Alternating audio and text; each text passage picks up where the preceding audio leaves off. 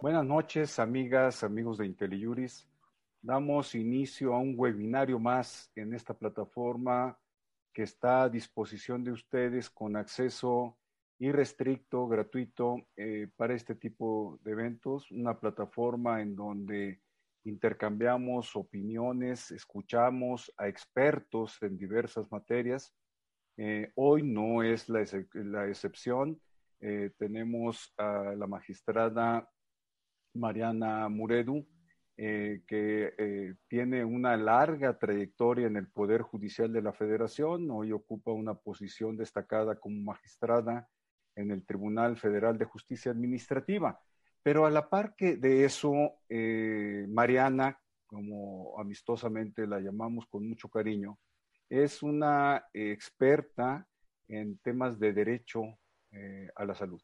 Eh, mm, desde mi punto de vista, es eh, la que más conoce en México sobre temas legislativos, constitucionales, relacionados con, esta materia. Muchas gracias, Marianas, por acompañarnos. Al contrario, Luis, muchas gracias, muchas gracias a IntelliJuris nuevamente por, por recibirme en este lugar tan, tan grato donde platicamos de cosas tan importantes. Eh, pues, ¿qué, ¿qué, te puedo decir? Creo que el tema que estamos tocando el día de hoy es importantísimo y además completamente actual y que nos lleva a una reflexión importantísima respecto de la obligación que tiene el Estado de proporcionar a los a los eh, a las personas eh, a los niños en específico pero no solamente a los niños sino a todo a todas las personas que atienden a las instituciones públicas para ser atendidas por eh, por algún tema de salud de la obligación del el Estado de proporcionar todos los servicios médicos, incluyendo los medicamentos.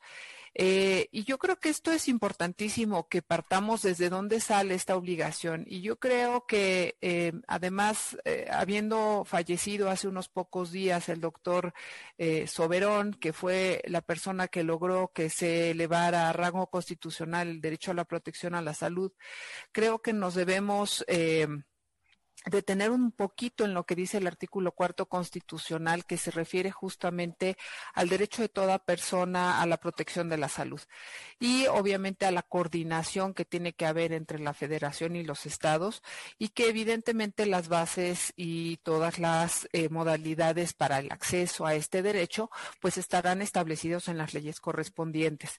Y en este sentido, eh, creo que de entrada ahí ya vemos que tenemos un derecho tan importante eh, que efectivamente se tuvo que elevar a rango constitucional, pero que además no solamente está en rango constitucional, sino que todos los tratados internacionales en los que México es parte y ha, y, ha firmado, pues establecen justamente esta, em, esta situación de que los estados tienen la obligación de, eh, de proporcionar el disfrute eh, del más alto nivel eh, posible de salud física y mental a su población. Y para esto, ¿qué tienen que hacer los estados? Pues tienen que proporcionar, tienen que tomar las medidas, tienen que hacer políticas públicas, tienen que eh, establecer una serie de situaciones generales para que a la población llegue toda esta, toda, toda toda eh, la, infraestructura y todos los servicios públicos eh, en materia de salud que sean necesarios. ¿Y qué es lo que nos está pasando hoy? Pues eh, que desafortunadamente derivado de una, em, pensemos de una situación para, y hay que decirlo, para atacar un, un eh, condiciones que eran muy desafortunadas para, para, la población mexicana, como es el tema de la corrupción, lo cual es, es loable, es, es correcto que, que, se luchara con la corrupción, eh, contra la corrupción. Sin embargo, creo que antes de tomar las medidas eh, que se tomaron y que hoy en día desafortunadamente nos están dando como resultado el desabasto de medicinas, Em, se tendría que haber hecho una planeación y una planeación a, media, a corto, a mediano y a largo plazo. ¿Por qué? Porque las enfermedades no esperan. Desafortunadamente, si bien es cierto que era necesario combatir eh, la corrupción, es indispensable que preveamos cuáles van a ser las condiciones eh, o las, las consecuencias que se van a sufrir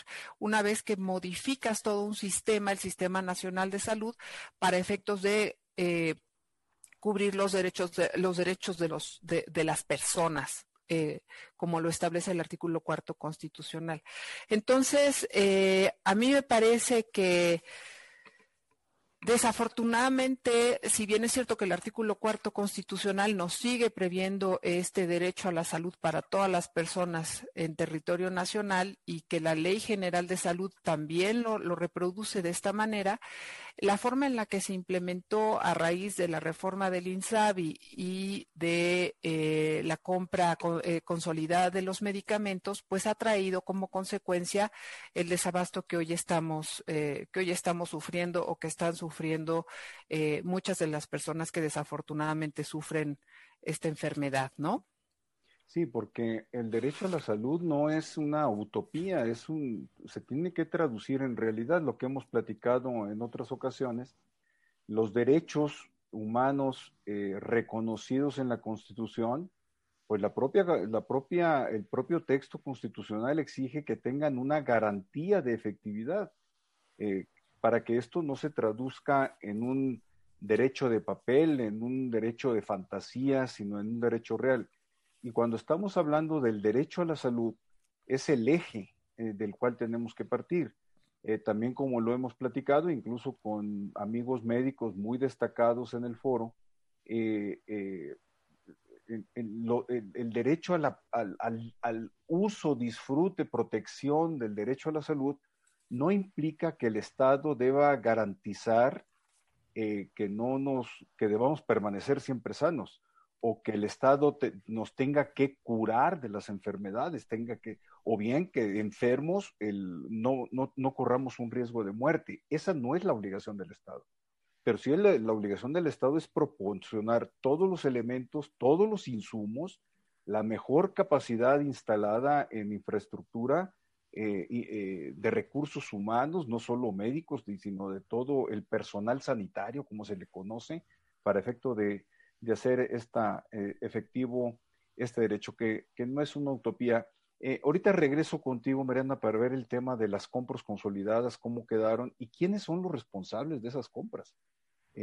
Porque adelanto un poquito, luego se, volve, se a ver a los médicos tratantes de, los, de las niñas, niños y adolescentes como si ellos fueran los responsables del desabasto. Pero quiero presentar antes de, de continuar a mi querido amigo eh, José Mario de la Garza. Él tiene una trayectoria eh, profesional muy distinguida. Justo hoy me llegó el, el, el, aviso de la conmemoración de 35 años de práctica profesional. José Mario, como te puse en un mensaje, qué orgullo, qué satisfacción tener tanto tiempo eh, de manera exitosa en el ejercicio de la profesión.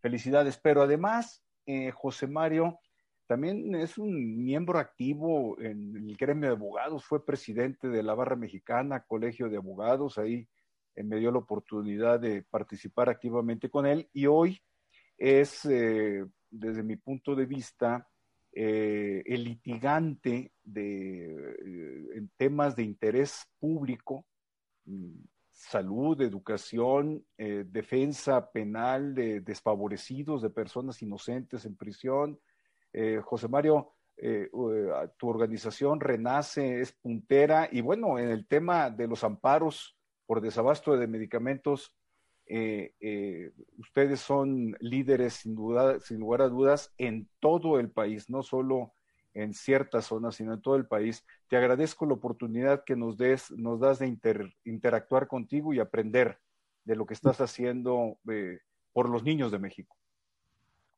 Muchísimas gracias, Luis Manuel. Un, placer estar contigo y con Mariana esta tarde y con todas las personas que, que nos acompañan en, este análisis que me parece por la coyuntura, coyuntura en la que estamos en México de gran trascendencia. Gracias, José Mario. Eh, eh, a ver, estábamos platicando del derecho a la salud eh, y de las garantías de efectividad. en el tema concreto de medicamentos oncológicos para tratamientos de niñas, niños y adolescentes con cáncer. Tú, eh, por lo que tengo entendido, eh, has promovido 120 juicios de amparo en todo el país, de un total de 400, 500 juicios. Eh, en todos has, vas, vas ganador, es decir, vas ganador por cuenta de los menores de edad, no como una estrellita que te, que te coloques como abogado. ¿Cuál es tu experiencia en, esta, en, en, estos 120 amparos? ¿Cuántos niños son más o menos los que estás representando en estos amparos? Pues mira, hay algunos amparos que se han promovido eh, y, no quiero asumir el mérito yo porque es un trabajo en equipo, es un, trabajo de, un colectivo que se llama Justicia COVID, en donde intervienen muchísimos abogados y abogadas en todo México que han hecho un trabajo igual que yo y, que lo hemos este, encabezado y que lo hemos eh, promocionado por todo México, pero es un trabajo no en lo individual, es un trabajo de, muchos a, quienes les expreso mi reconocimiento y mis respetos por este gran trabajo en equipo. Pero yo calculo que en algunos amparos, eh, que se han hecho en grupo de personas, eh, de niños, de niñas, de, inclusive algunos que tienen que ver con mujeres que están enfermas también de cáncer, que también se han, se han visto afectadas por el desabasto. Eh, debe haber más de 500 personas por este, por este esquema en donde en algunos casos ha habido, digamos, grupos de, de, pacientes que se amparan en una sola demanda. ¿Y, y, y cuál es el argumento que están presentando? Permíteme entrar un poquito en el tecnicismo. Eh, cuál es el argumento que se está presentando en lo estructural para decir, oigan, yo, eh, padre de mi hijo mm, que tiene cáncer, no está recibiendo los medicamentos eh, por parte de el médico, es pregunta, del médico tratante, del director del hospital, del secretario de salud, del secretario de Hacienda, ¿cómo se está articulando las demandas? Porque entiendo que al principio sí fue un, proceso medio trompicado, no, no, no, fue algo lineal, ¿no? El, el, el, tema de quiénes son los responsables, creo que ese es un, un, gran, un tema a analizar, porque fíjate que eh, yo te diría que cada hospital, cada clínica, cada institución tiene eh, estructuras que funcionan diferente competencias que funcionan de manera diferente, alcances que funcionan de forma diferente. Entonces, tampoco puedes en, esta estructura de los juicios de amparo generalizar y decir cualquier papá o mamá que tenga un niño enfermo de cáncer va a promover una demanda de amparo de esta manera, porque en las, en las clínicas, eh, con este esquema de la federalización del, derecho a la salud, pues se, digamos que se, se defragmentó eh, el, tema competencial. Entonces, en un principio sí era como tú lo señalabas, en donde se hacía este esquema muy, muy recurrente en los juicios de amparo de señalar a todos, ¿no? El secretario de Hacienda, el secretario de Salud, los subsecretarios, eh, los directores, inclusive los médicos tratantes, que muchas veces empezaron a alzar la voz a decir, oiga, nosotros no somos los responsables del desabasto y estamos siendo señalados como autoridades responsables y nos está generando un problema tremendo porque estamos teniendo que contestar los informes y estamos quitándole tiempo al tratamiento de los niños y las niñas por estar, digamos, déjame decirlo así, litigando los asuntos eh, en, ese. Entonces se ha, ido haciendo más casuístico de analizar eh, la clínica en donde está, quiénes son los responsables, pero sigue habiendo, me parece, un, gran desorden a nivel nacional en donde mm, no queda lo suficientemente claro desde el punto de vista normativo en dónde empiezan las responsabilidades y dónde terminan.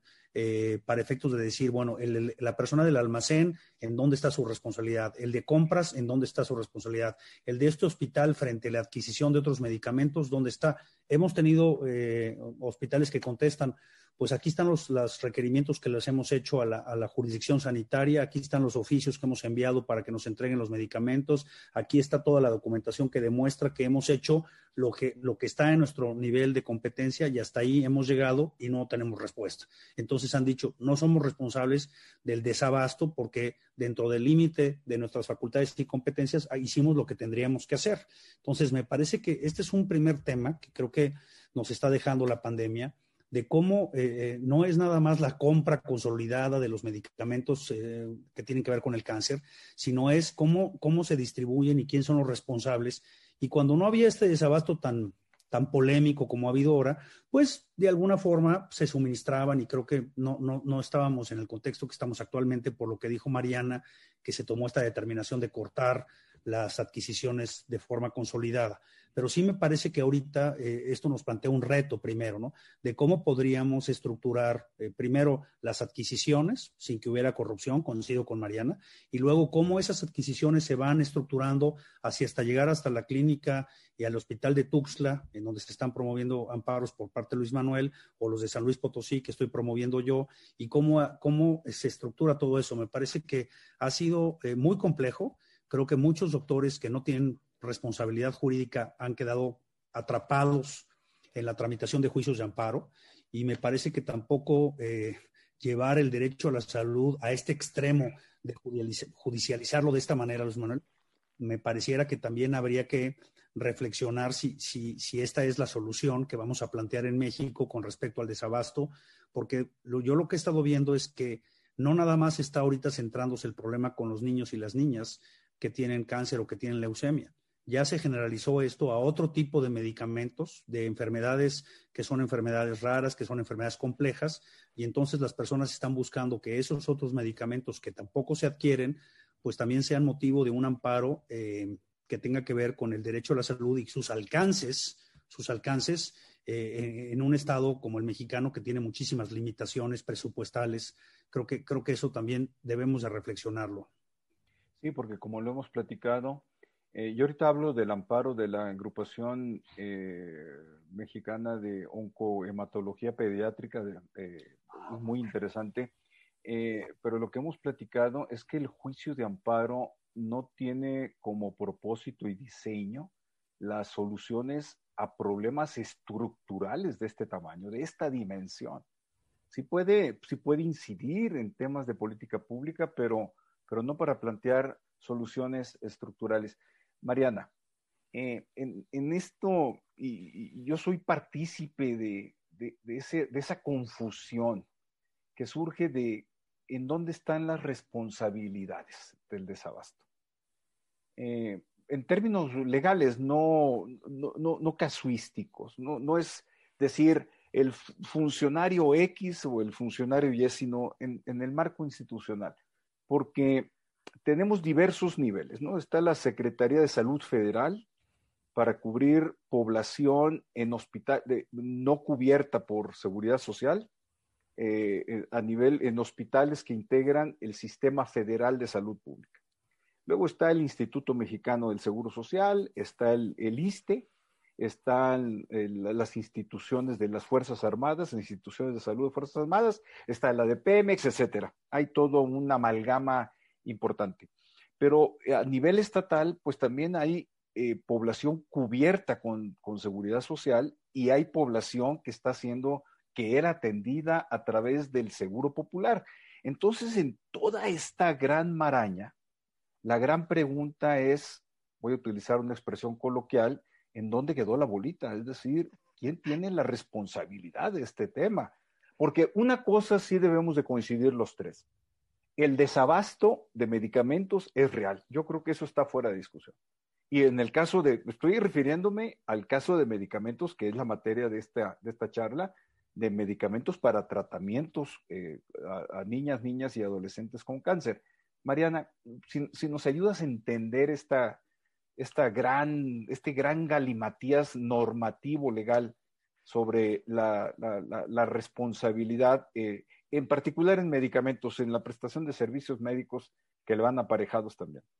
Mira, yo creo que lo acabas de decir muy bien, es un gran galimatías, y es que el problema del derecho a la salud, o más bien justamente el tema de salud en el país como tema competencial, es un gran galimatías. Y el tema principal es que la, la, salud, de acuerdo a la Constitución, es, una, es un tema concurrente entre la federación y los estados. Entonces, en ese momento empieza el problema porque si bien es cierto que hay cosas que deben ser eh, eh, federales, hay cosas que se legislan de materia a, manera, a, nivel local, y eso empieza a generar un tema de eh, complicaciones y de comunicación. ¿Qué es lo que yo veo? mira, con las, con las compras consolidadas, lo que se hizo fue que la oficialía mayor de la Secretaría de Hacienda era la que tenía que adquirir todos los medicamentos que evidentemente las instituciones le fueran requiriendo. El problema con esto es, es que si tú no haces un sistema de prevención adecuado y de pronto de un día para otro cambias de un sistema en el que cada una de las dependencias adquiría sus medicamentos a que ahora tiene que ser a través de Secretaría de Hacienda, si tú lo haces de sopetón, pues yo creo que las propias dependencias de salud ni siquiera están preparadas para ello, ni siquiera han, han, previsto a lo mejor lo suficientemente al futuro como para decirle a Secretaría de Hacienda necesito tal o cual. Es claro, evidentemente, que siempre ha habido un problema de desabasto, como dice José Mario. Siempre ha sido complicado encontrar a veces los medicamentos, pero no al nivel de desabasto que estamos hablando el día de hoy, porque además a esto le hay que agregarle un tema. Eh, justamente con este discurso de ir en contra de la corrupción, que repito, nadie lo, en ese sentido, nadie lo critica, lo que creo que es complicado a veces justificar son las medidas que se han ido tomando, eh, se ha dejado fuera también como ya lo sabemos, a las farmacéuticas mexicanas. Entonces, hoy en día tampoco se están comprando medicamentos a las farmacéuticas que están en México, sino que se han ido adquiriendo del extranjero. Y de hecho, se comprometió a la ONU para que la ONU dijera que si estos medicamentos eran o no eran eh, eh, bueno, pues viables para traer a México. La realidad es esta. Estamos, y además se estableció un acuerdo, eh, se emitió un acuerdo por parte de la Secretaría de Salud en el sentido de que eh, los medicamentos no tenían ni siquiera que pasar por el registro, el registro sanitario de COFEPRIS. Entonces, yo creo que queriendo tapar un agujero, abrimos uno mucho más grande. Y el más grande es, por un lado, que hay que considerar que cuando se hace una, una, solicitud o un pedimento de medicamentos, lo tienes que pedir con muchísima anticipación porque las farmacéuticas extranjeras inclusive comprometen sus medicamentos con muchísima antelación y las venden con muchísima antelación de que se requieran, nos entregan con posterioridad. Tú no puedes pensar que México de pronto va a, solicitar el mexatexato o mm, este medicamento que ha, que ha faltado tanto para los niños, para cáncer, pensar que lo va a pedir hoy y mañana le van a llegar el cargamento de medicamentos. Eso no pasa. ¿Por qué? Porque hay muchos pedidos antes. Entonces, tú tienes que prever esta situación. Y si la secretaria, y si tú no hiciste esos pedidos o se te acabaron porque hubo una incidencia mayor por X o Y circunstancia y no, no previste que ibas a necesitar más de ese medicamento, entonces no hay posibilidades de que a la brevedad te llegue. Entonces, yo, yo no critico el tema de, la de, que se quiera combatir la corrupción. Yo lo que critico es que no se hayan tomado las medidas precautorias necesarias para que al cambiar el sistema tú tuvieras eh, eh, protegida a la población. Y aquí sí es interesante hablarlo en el sentido de que inclusive el derecho internacional, la Comisión, eh, la Corte Interamericana de Derechos Humanos ya ha dicho que si el Estado eh, el Estado tiene una obligación de, progresividad en cuanto a la, protección del derecho a la salud. Es decir, no puedes ir para atrás en ningún, en ningún momento. Es decir, a lo mejor no vas a poder, poder cubrir todo como dice José Mario, a lo mejor vas a tener que ir paulatinamente, pero no puedes de pronto echar para atrás cosas que ya tenías ganadas, como por ejemplo el hecho de pensar que había pacientes que tenían su, eh, su eh, tratamiento asegurado. ¿Por qué? Porque el hecho de que el tratamiento asegurado se, retrase, eso sí es un costo en la salud de un niño o de cualquier persona.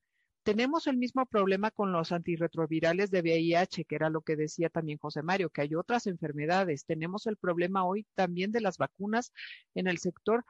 Es verdad que están diciendo que las vacunas que están llegando a México, por ejemplo, de la influenza, están llegando al sector público. Sin embargo, no en el sector público es el día en que hoy todavía no hay vacunas para todas las personas, inclusive de grupos vulnerables o de grupos preferentes que van y se quieren vacunar. Entonces, ¿qué es lo que pasa? Que si de pronto te ganó el tiempo y no hiciste, no hiciste los pedidos a tiempo. ¿Por qué? Por cuestiones burocráticas, por cuestiones de que pienses que no están bien las solicitudes, dices que son, piensas que son excesivas o no se cumplió con los requisitos formales y tú retrasas la adquisición y la compra de medicamentos y, por supuesto, en ese sentido, la repartición de, medicamentos hacia las instituciones que te los están pidiendo y que te los están requiriendo, eso necesariamente redunda en perjuicio de los pacientes y de las personas que necesitan de tal o cual medicamento. Entonces, ¿quién es el, por eso es que es tan interesante, quién es el responsable a fin de cuentas? ¿Quién es el responsable de la salud general en el país? Pues es la Secretaría de Salud. Efectivamente, todo esto derrama en el Instituto Mexicano del Seguro Social, derrama en Pemex, derrama en el ISTE, derrama en el INSABI, pero si tú estás por una decisión, eh, repito, loable, pero modificas todo un sistema que si bien tenía sus defectos, eh, lo, lo, quitas y ya no dejas nada para que funcione. Todavía el día de hoy no se emite el reglamento del INSABI para su funcionamiento. Entonces, como todavía no se emite, pues están funcionando a tientas con lo que existía del Seguro Popular y sin además eh, cumplir con los requisitos que ya hoy otra institución les, les, les, solicita, ¿no?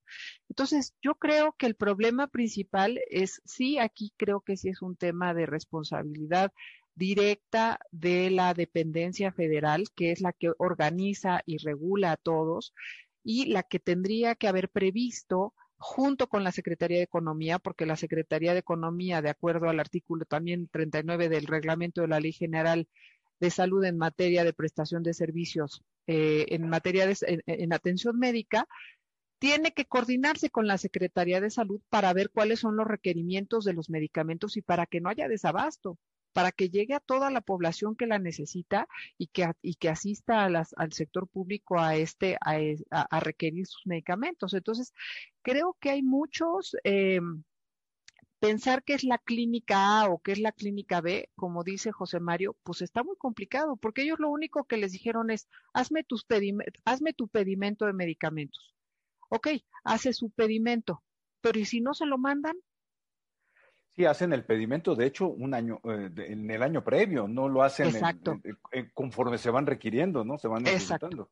Exacto. Y si por otro lado además tienes una contingencia sanitaria como la que se presentó en el país, eh, bueno, que se está presentando en el mundo, eso también es otro problema, porque con el confinamiento también se genera que hay medicamentos que no se producen hay sustancias que no se producen, hay sales, hay vehículos, hay situaciones que al estar cerrada eh, la industria, la industria en el país, pues también se dejan de producir productos que sirven para eh, generar medicamentos para eh, atacar este tipo, todo tipo de enfermedades. Y estamos hablando, como te digo, sé que el programa es primordialmente sobre el tema oncológico, el desabasto de medicinas oncológicas para niños, pero tenemos el problema de antirretrovirales, tenemos el tema de las vacunas y tenemos el tema de muchos medicamentos, por ejemplo, para las personas también em, eh, que tienen alguna discapacidad psicosocial o de medicamentos que son controlados, que son de uso de salud mental. Sí, yo he escuchado de psiquiatras que señalan, tú tienes mucha interacción con, con, temas de salud mental, eh, que, que señalan que hay medicamentos psiquiátricos que no existen en el país y que tienen que andarlos pidiendo, tratando de conseguirlos en otros. Pero con independencia de explicaciones y situaciones, el Estado tiene que programar y vencer todos los obstáculos que se le están presentando para, para precisamente no llegar a ese efecto regresivo en la protección a, la salud de, de, los mexicanos, bueno, de quienes habitamos en el país. Así es, así es. Ellos tienen, el, Estado tiene la obligación de cumplir con el principio de universalidad, gratuidad y progresividad.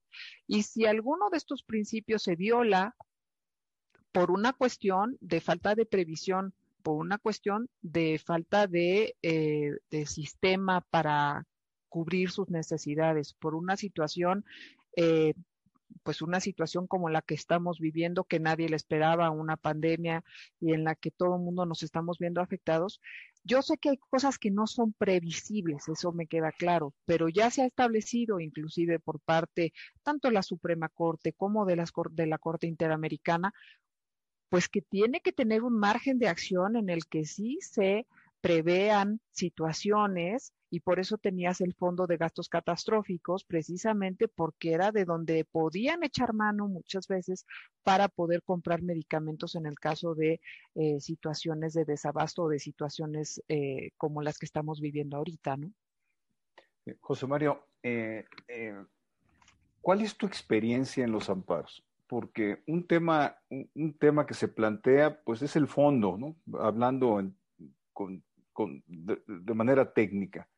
Pero en los amparos que has promovido hay medidas cautelares, hay órdenes de los jueces de que se le proporcionen a los menores de edad los medicamentos. Y son órdenes terminantes, lo que se conoce en el argot del juicio de amparo son suspensiones de plano, es decir, no son suspensiones negociadas, no son órdenes negociadas, son órdenes tajantes. Tú proporciona el tratamiento médico a este niño, a esta niña, a este adolescente. Eh, ¿Cuál es tu experiencia en lo que corresponde al cumplimiento de esas órdenes, de esas medidas cautelares, de las suspensiones de plano otorgadas en, debo suponer que en los 120 amparos que tienes este, van en esa línea? Pues mira, ha habido de todo, ha habido de todo. Ahorita voy a platicar algunas, algunas experiencias. Primero hay que decir que sí, en todos los amparos se han concedido las suspensiones. También con diferentes alcances y con diferentes matices y con diferente entendimiento, porque esto habla también de la las diferentes visiones del, Poder Judicial frente al, alcance del derecho a la salud. Pero suspensiones en todos los casos ha habido. Ese es como un primer, primer tema. Eh, un, caso muy, muy relevante, Manuel y Mariana, se generó, en, que lo hemos logrado generar en varias suspensiones, ha sido en cuanto a que las autoridades señaladas como responsables contestan eh, en el incidente de suspensión diciendo, pues esto. No somos responsables, no tenemos los medicamentos, lo, que estaba platicando ya Mariana, y, de alguna forma lo, contestan de esta manera. En los informes que, se les pide rendir. Y tenemos eh, un, buen número de casos en donde los, eh, los juzgadores y las juzgadoras han obligado a una especie, déjame decirlo así, de subrogación. ¿eh? Y esto me parece interesante. Han obligado a una subrogación y decir, bueno, aquí las autoridades responsables señalan que no, no, se los surten, no se los entregan, no están en el almacén, no, los pedidos no se surten, la compra no se hizo, etcétera, toda esta, toda esta estructura. Entonces, obligan a las autoridades responsables del hospital a la compra de los medicamentos a instituciones privadas o a empresas privadas para que en vía de esta subrogación cumplan con el derecho a la salud que tienen los niños y las niñas que, padecen esta, esta, enfermedad. Entonces, hay un buen número de eso que, pues también eh, me parece que es interesante analizar. Muy interesante, muy, muy interesante. Pero ya, ya tenemos suspensiones que han llegado a eso, ¿verdad? Han dicho, bueno, si tu hospital, si tu eh, institución clínica no puedes, eh, no tienes los medicamentos, ve y cómpralos a una institución privada y, entrégalos. Entonces, esa es una que me parece interesante, este, este esquema de la subrogación. otro, otro planteamiento también ha sido el, el eh, dígame, déjame utilizar este término, el, el, el lograr, el lograr que se cumpla la suspensión, ¿no? Eh, porque una cosa es que un juez o una juez dicte una suspensión y otra cosa es que se cumpla. ¿eh?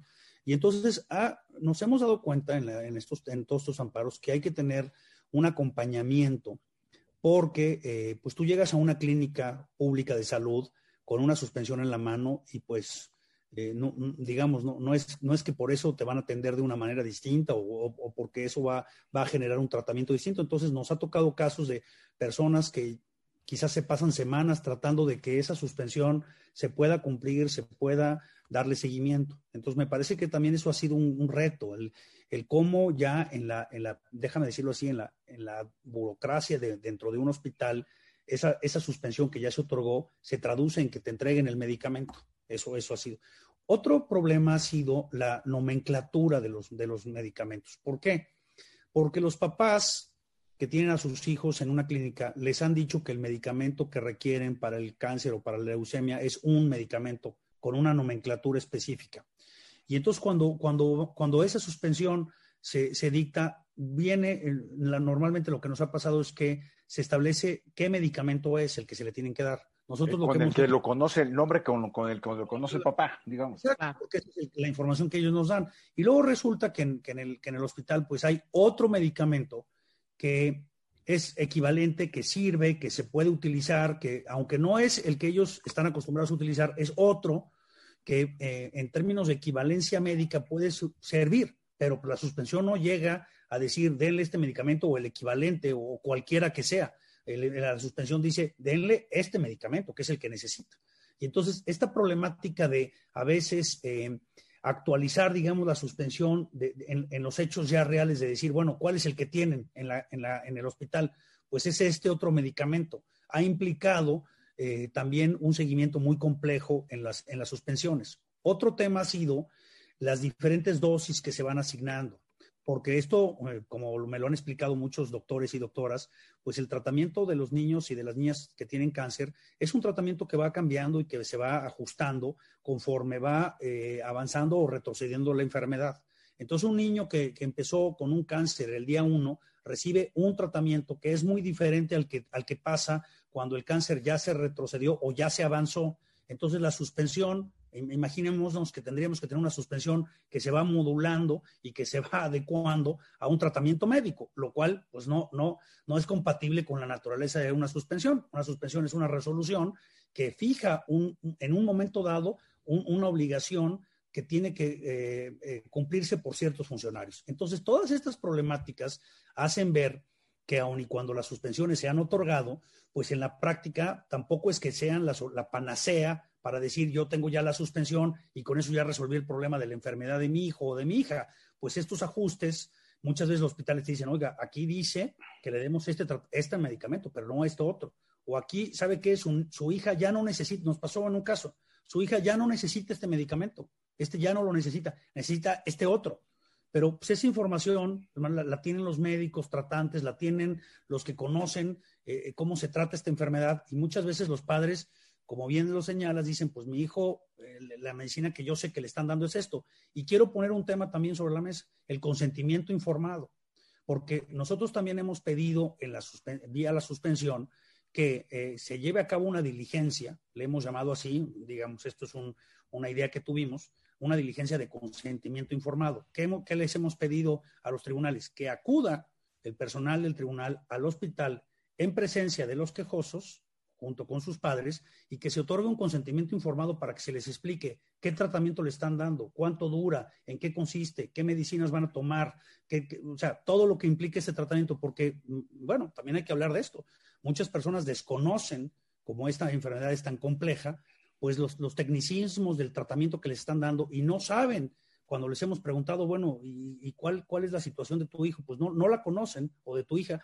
Entonces, este tema de consentimiento informado para conocer cómo puedo demandar el derecho a la salud de mi hija o de mi hijo si no conozco y si no tengo el, el consentimiento de qué es lo que está qué es lo que está aconteciendo en el tratamiento que le están dando. Entonces, hemos mezclado este, este tema del consentimiento informado que también es un derecho a la salud, junto con el de los medicamentos, junto con el de tratar de generar una suspensión que nos dé más datos. El consentimiento informado lo que nos ha ayudado es a obtener más información para en un momento dado o ampliar la demanda de amparo o tratar de, en, el, en, el, en la suspensión, cuando se otorga la definitiva, lograr que en el tribunal se tomen en consideración estas otras cuestiones y que puedan eh, utilizarse. Pero como lo ves, es un tema extremadamente complejo y, que tiene que ser, como lo es, muy casuístico, ¿no? Y, muy de atender, yo, a mí me han dicho, oigan, pues vamos a hacer esto por, mm, este, como, como si fuera una cosa que se pudiera em, extender así de manera generalizada, Luis Manuel, pues ya sabemos tú, yo y Mariana también, pues esto no se puede hacer así, eso también es una dificultad, hay que ir buscando el caso por caso, pero es un, digamos, es una, digamos, con esto te hago un esbozo de cuáles han sido los problemas que hemos enfrentado y cuáles han sido. Y también, por último, déjame nada más añadir esto. También quiero poner en, la reflexión los problemas que han afectado los doctores y las doctoras. ¿eh? O sea, porque también los hemos sometido a una presión judicial y hemos puesto a muchos médicos en una situación muy compleja de, incurrir en responsabilidades por el que este, son señalados como autoridades responsables. Entonces, me parece que también del otro lado eh, tú y yo lo hemos platicado mucho, Luis Manuel, la problemática del sector en donde pues están viendo eh, que llegan estos amparos y que tampoco ellos tienen los entrenamientos o la infraestructura para atenderlos. Entonces, de los dos lados, digamos, creo que hay una problemática que reflexionar y que atender. Ahí, ahí la dejo la, la reflexión de, de, la pregunta. Sí, muchas, muchas gracias. Eh, súper valioso lo que estás comentando porque traes una experiencia múltiple en, en diversos lugares en regiones eh, del país y con diferentes tipos de, de hospitales, médicos. Eh, muy útil, José Mario, y, y, sí, como en una oportunidad tuviste eh, eh, posibilidad de platicar con, con un, la, la, doctora Marta Zapata y el doctor Luis Juárez, que te decían, oye, eh, José Mario, no nos carguen la mano porque o atendemos niños o atendemos demandas de amparo. Eh, porque el, el, recurso humano es limitado en el hospital público. Eh, hay, hay, varios doctores que están participando en la charla, eh, eh abogados, pues ni se diga, hay, hay, señalamientos y ahorita lo, le voy a pedir a Mariana que nos ayude a responder el, el qué posibilidades hay en la justicia internacional, en los órganos internacionales de justicia para buscar un remedio a este problema y sobre todo si sería efectivo, primero si es viable y luego efectivo. Pero hay, un comentario que nada más lo leo de la doctora Angélica García Avilés. Tú te quitas los lentes, yo me los pongo, José Mario, para poder leer. Dice, soy médico, es doctora, y es una gran impotencia ver cómo pacientes que iban mejorando con el esquema de quimio, que ya tenían desde hace tiempo, van empeorando su calidad de vida, su pronóstico y cómo sufren dolor por metástasis no afecta solo a los niños, las mujeres con cáncer de mama también la están pasando muy mal. Y es que eh, no, eh, nosotros en la práctica de la abogacía, pues no estamos en la trinchera del hospital. Y hay una parte humana que se ha vuelto dramática en este tema. La, la dramática, el drama de los médicos tratantes que tienen la impotencia de ayudar a los, a los menores de edad y no se diga el de los padres ante una situación extrema de este tipo. Eh, en fin, un comentario que, que, sí, la verdad me, me conmovió. Eh, Mariana, eh, hay dos, tres preguntas, comentarios en relación a, ¿es viable llevar esto a instancias internacionales de justicia? No la ONU, así para comprar medicamentos. Además, la ONU no vende medicamentos, no es comercializadora. Eh, ¿Cómo ves esa, esa posibilidad? ¿O debemos insistir en el ámbito nacional? ¿Qué aproximación le, le damos desde tu punto de vista? Y ya se nos bueno, fueron 40 minutos, qué bárbaro. Sí. sí. rapidísimo. Es que es un tema que da para, para muchísimo. Bueno, pues mira, lo primero que habría que pensar que para irse a la Corte Interamericana lo primero que tenemos que hacer es agotar todo, todos los medios de defensa que hay en México.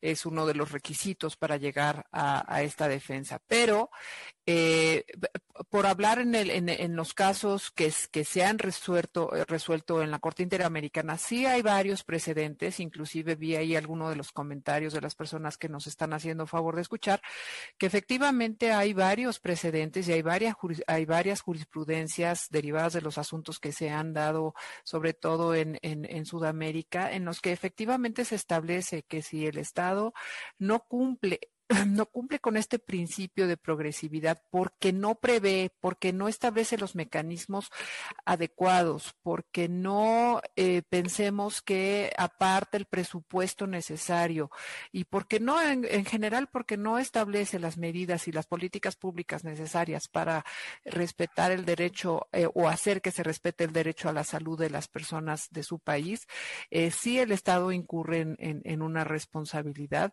eh, por no haber eh, tomado todas las medidas necesarias para que se cumpliera este, para este, para que se cumpliera este derecho. Ahora, eh, ¿Qué es lo que pasa también en México? Porque sí es muy importante tratar de acudir a las, y yo creo que es, un, es, una, es una gran eh, opción ir a, a, la Corte Interamericana cuando sea el momento, si es que esto lo amerita. A lo mejor lo va a meritar y yo no, yo no diría que no. Y pienso, por ejemplo, en el caso de los asuntos que, que tan generosamente nos ha platicado José Mario, eh, creo que es importantísimo ver caso por caso y cómo los jueces efectivamente se están encontrando ante la imposibilidad y ante la dificultad de que los propios hospitales cumplan con las suspensiones, que a veces uno como juzgador, y, y, y en eso pues puedo hablar en ese sentido en primera persona, uno se da cuenta de la dificultad que tienen eh, las autoridades, en este caso en este caso las autoridades de salud y específicamente una clínica o una eh, o, un hospital determinado para a veces cumplir porque sabe uno que no están dentro de sus rangos de operación pero así es la ley y la ley dice que si tú eres la autoridad responsable y se declara que tú eres el que tiene que cumplir con esa situación, pues lo tienes que hacer y tienes que ver cómo lo haces. Aquí el problema que yo veo es que efectivamente el amparo el amparo lo que va a hacer va a ser tratar de que al, chiquito, a la señora, a la persona con VIH, en este caso los niños con cáncer, se les den los medicamentos. Eso, eso va a ser lo que se va a ganar con el amparo. Pero y no, seguimos quedando con el problema de cuál es la responsabilidad en la que está incurriendo el Estado por efectos de este de, desabasto. Y creo que ahí la única manera que tendríamos eh, posibilidad de obtener un resarcimiento, porque ya pensemos ya que al niño ya se le dio la, el medicamento y pensemos que es un caso afortunado en el que el niño salió adelante, en el que no hubo retroceso en su tratamiento, en el que desafortunadamente eh, no hubo, eh, o en el que afortunadamente no hubo una, un empeoramiento de la enfermedad. Pero pensemos que hay niños que ya fallecieron porque no tuvieron estos, estos medicamentos. ¿Qué vamos a hacer con esas familias? ¿Qué va a pasar con esos papás? ¿Tienen el derecho de, de, que el Estado les resalza por no haber cumplido con la obligación de proteger el derecho a la salud de su menor? Yo creo que sí. ¿Y cuál es ese medio? Pues es la responsabilidad patrimonial del Estado, porque ahí podríamos ver si es que se, se está dando esa situación. Es decir, habría que ver si efectivamente hay una actividad irregular del Estado que dio como resultado un perjuicio, ya sea en mi esfera moral o emotiva o en mi esfera patrimonial. Y el nexo causal, que sería es si por esa actividad irregular yo eh, tuve una merma en mi vida, en mi hijo, en, mi, en lo que sea, en mi salud, y eso habría que plantearlo, porque creo que esa es la única manera en la que efectivamente vamos a, a, a, lograr deslindar las responsabilidades. Yo estoy completamente de acuerdo en lo que dice Luis Manuel y lo que dice José Mario, en el sentido de que los médicos han sufrido en este tiempo de una forma terrible, porque ellos mismos, hombre, yo no puedo pensar en un médico que no le importe que un paciente que está viendo cómo va evolucionando bien con un tratamiento y que va saliendo adelante, de pronto ante la escasez de medicamentos se le viene para atrás esa situación. Emocionalmente me parece que debe ser terrible para ese médico. Y eso además que le, que le eh, achaquemos que él es el responsable de que no hay la medicina, pues eso todavía es muchísimo más fuerte y doloroso. ¿Y quién es efectivamente, a final de cuentas, el responsable de que ese medicamento no esté? Si no es que el médico no saque el dinero de su bolsa y vaya y compre el medicamento. El tema es que esa no es su responsabilidad y esa no es su obligación. La obligación es del ente público que maneja el tema de salud y que está obligado a respetar el derecho a la salud y hacer que se proteja el derecho a la salud. ¿Y quién es ese? El Estado. ¿Quién? Vamos a ver quién. El Consejo General de Salud, la Secretaría de Salud, el INSABI, COFEPRIS o todos juntos. Secretaría de Hacienda, eh, Secretaría de Economía. ¿Quiénes son los responsables efectivamente de que se hubieran hecho las compras adecuadas en los tiempos adecuados para que los pacientes que van entendemos, la, entendemos que el, no hay país, yo creo que no hay país, y en un país como el que tenemos nosotros, desafortunadamente, no hay eh, recursos suficientes para que todos absolutamente tengan eh, los medicamentos como quisiéramos. Pero una cosa es que haya dificultad, alguna cierta dificultad para encontrar los medicamentos y otra cosa es que haya un desabasto completo y que estemos hablando de niños y de, y de grupos vulnerables grandísimos que no están encontrando su, su, su, medicamento, ¿no? Entonces, creo que sí tenemos que empezar a ver ahí si hay una especie de responsabilidad objetiva del Estado, eh, porque Eh, pues el tema es que el derecho a la salud es un derecho humano establecido en la Constitución y el Estado mexicano está obligado a, eh, protegerlo. Gracias, Mariana. Eh, déjenme comentarles a quienes nos escuchan en este webinario que, bueno, todo, viene a colación el comentario porque hay varias preguntas de médicos que ahorita me gustaría, José Mario, que si las podemos atender, eh, son retos importantes las respuestas porque pues, hay, un cúmulo de incidencias de, distinto, de diferente tipo en todo el país. Eh, eh, desde la organización que presido y con, con, la colaboración protagónica de las licenciadas Denise Tron y Mariana, Mariana Ruiz, a quien ustedes conocen, eh, tomamos una iniciativa de eh, hacer un manual de consulta, manual legal de consulta para médicos o, oncólogos, eh, oncohematólogos pediatras. Y José Mario de la Garza, desde su organización Renace, se suma a este proyecto. Y Mariana Muredu, a título personal, también ha manifestado su interés en darle fuerza y contenido. Entonces, eh, para la comunidad médica, a través de la agrupación mexicana de oncohematología pediátrica que preside la doctora Marta Zapata, vamos a hacerles llegar ese, material. Pero eh, hay, hay dos, tres preguntas, eh, José Mario, que no, no quiero dejar de atender, porque va en la línea de responsabilidades legales. ¿Quiénes son los responsables legales? dice la doctora Rosario Barra, Urbáis, eh, que es hematóloga pediatra del SECAN de Jalapa y quisiera saber qué compromiso legal tengo yo si a un niño le regresa el cáncer y los padres demandan a los integrantes de esta institución de Monteler hospitalaria por lo que les pase a sus hijos. José Mario, eh, sé que es una, dispuesta, una pregunta compleja, pero sí me gustaría dar algunos indicios en tu punto de vista. Ya Mariana decía de la responsabilidad patrimonial del Estado, que solamente para los que están participando en el, en, el en el webinar, pues eh, finalmente se traduce en dinero, no sé si lo así, ¿verdad? Es decir, si tú logras demostrar que el, el Estado actuó de una forma irregular porque no hizo las compras, correctamente o porque no, ah, no, no, cumplió con el alcance del derecho a la salud, lo que vas a obtener es una cantidad de dinero. Vamos, con este acotamiento lo quiero decir. Y yo creo que también había que hablar aquí, Luis Manuel, en su momento tú y yo lo platicamos hace, hace algunos meses en otro webinar que hicimos, también en un filón de la responsabilidad penal, de la responsabilidad penal, porque también creo que se, se podría plantear, ¿verdad?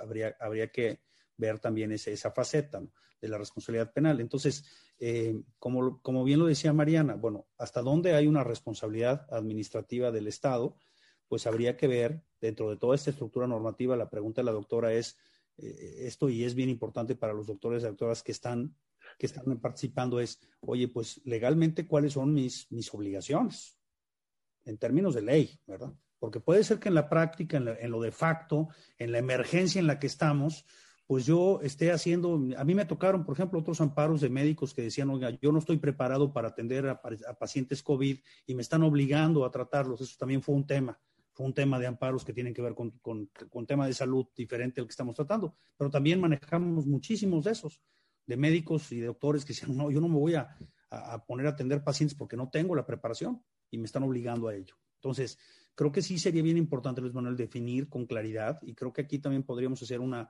una ayuda al sector de salud, de decir, oye, ¿cuáles son el acotamiento legal de sus obligaciones? Porque a partir de ahí vendrían sus responsabilidades. Entonces, este, ¿qué tanto el sector conoce? Yo lo, que me he dado cuenta es que la preparación del sector médico, pues claro, está en, la práctica de la, de la, medicina, de curar, de, pero no está en la práctica legal, pues no, no, nadie pide que un doctor... No les corresponde, pues no les corresponde. Nadie pide que un doctor diga, ah, mire, yo legalmente, pues eso no, no está en su alcance ni tampoco está en, su, en sus funciones. Pero ahorita, como bien lo decía Mariana, cuando se empiecen a venir estas demandas de responsabilidad administrativa y luego estas demandas penales, este, pues sí va a haber eh, muchos doctores y doctoras que se van a ver involucrados. y que van a tener que salir a contestar estas demandas y tener que salir a, defenderse en un tribunal. Entonces, sí creo que es importante que, los médicos entiendan bien de todo el catálogo y además esto es un, pues es un, un andamiaje muy complejo porque no es una sola norma, pues bueno, como tú lo has dicho muchas veces, hay muchísimas normas que se entrelazan, reglamentos, disposiciones, circulares, que van creando un andamiaje normativo muy complejo y que creo que eso sería una tarea importante de parte de la abogacía de apoyar al sector, porque creo que sí sería importante decir, oigan, pues yo que estoy atendiendo a los niños con cáncer, mañana, si un niño fallece o una niña fallece, ¿hasta dónde yo soy el responsable? Sí puede generarse esa responsabilidad, pues bueno, claramente, ¿verdad? En términos de ley. Eh, Habría que... Mira, la, contingencia existe. Sí, la contingencia existe y la, contingencia y que hay que atorarle por el por el lado médico también. Oye, Mariana, una pregunta de bote pronto antes de, pasar a algunos comentarios que estoy viendo aquí, muy, muy interesantes. Eh, mm, eh, un médico, oncólogo, oncohematólogo, pediatra, eh, que no tiene medicamentos, el hospital, el médico, por un lado, y el hospital, ¿pueden negar el servicio médico a los niños? Mira, la Ley General de Salud establece que ningún médico y ninguna institución puede negar el servicio médico a nadie. Lo que tiene que hacer es eh, encauzarlo a otra dependencia, a otro médico que lo trate. Es, realmente eh, una prohibición expresa y además derivado de eso incurren en responsabilidad administrativa, civil o penal, la que sea, tal como lo decía José Mario. Eh, no pueden decir no atiendo a un paciente. Eso sí es, eso sí es una causa de responsabilidad en todos los sentidos. Pero sí pueden decir yo no te puedo atender y te mando y te remito a otro médico, a otra clínica, a otra, a otro lugar. Eso sí se puede hacer. ¿Por qué? Pues porque evidentemente tampoco están obligados a lo imposible en el caso de que por alguna circunstancia pensemos que necesitan que se le saque un estudio o que se le dé una radiación y no tienen el, aparato. En fin, eso sí, sí se puede hacer. Remitir a otras dependencias sí se puede hacer. Remitir a otros, inclusive hoy en día con el tema de la, de la emergencia sanitaria, eh, pues tanto el ISTE como el Seguro Social están obligados a atender a las personas, ya sean afiliadas a ellos o no.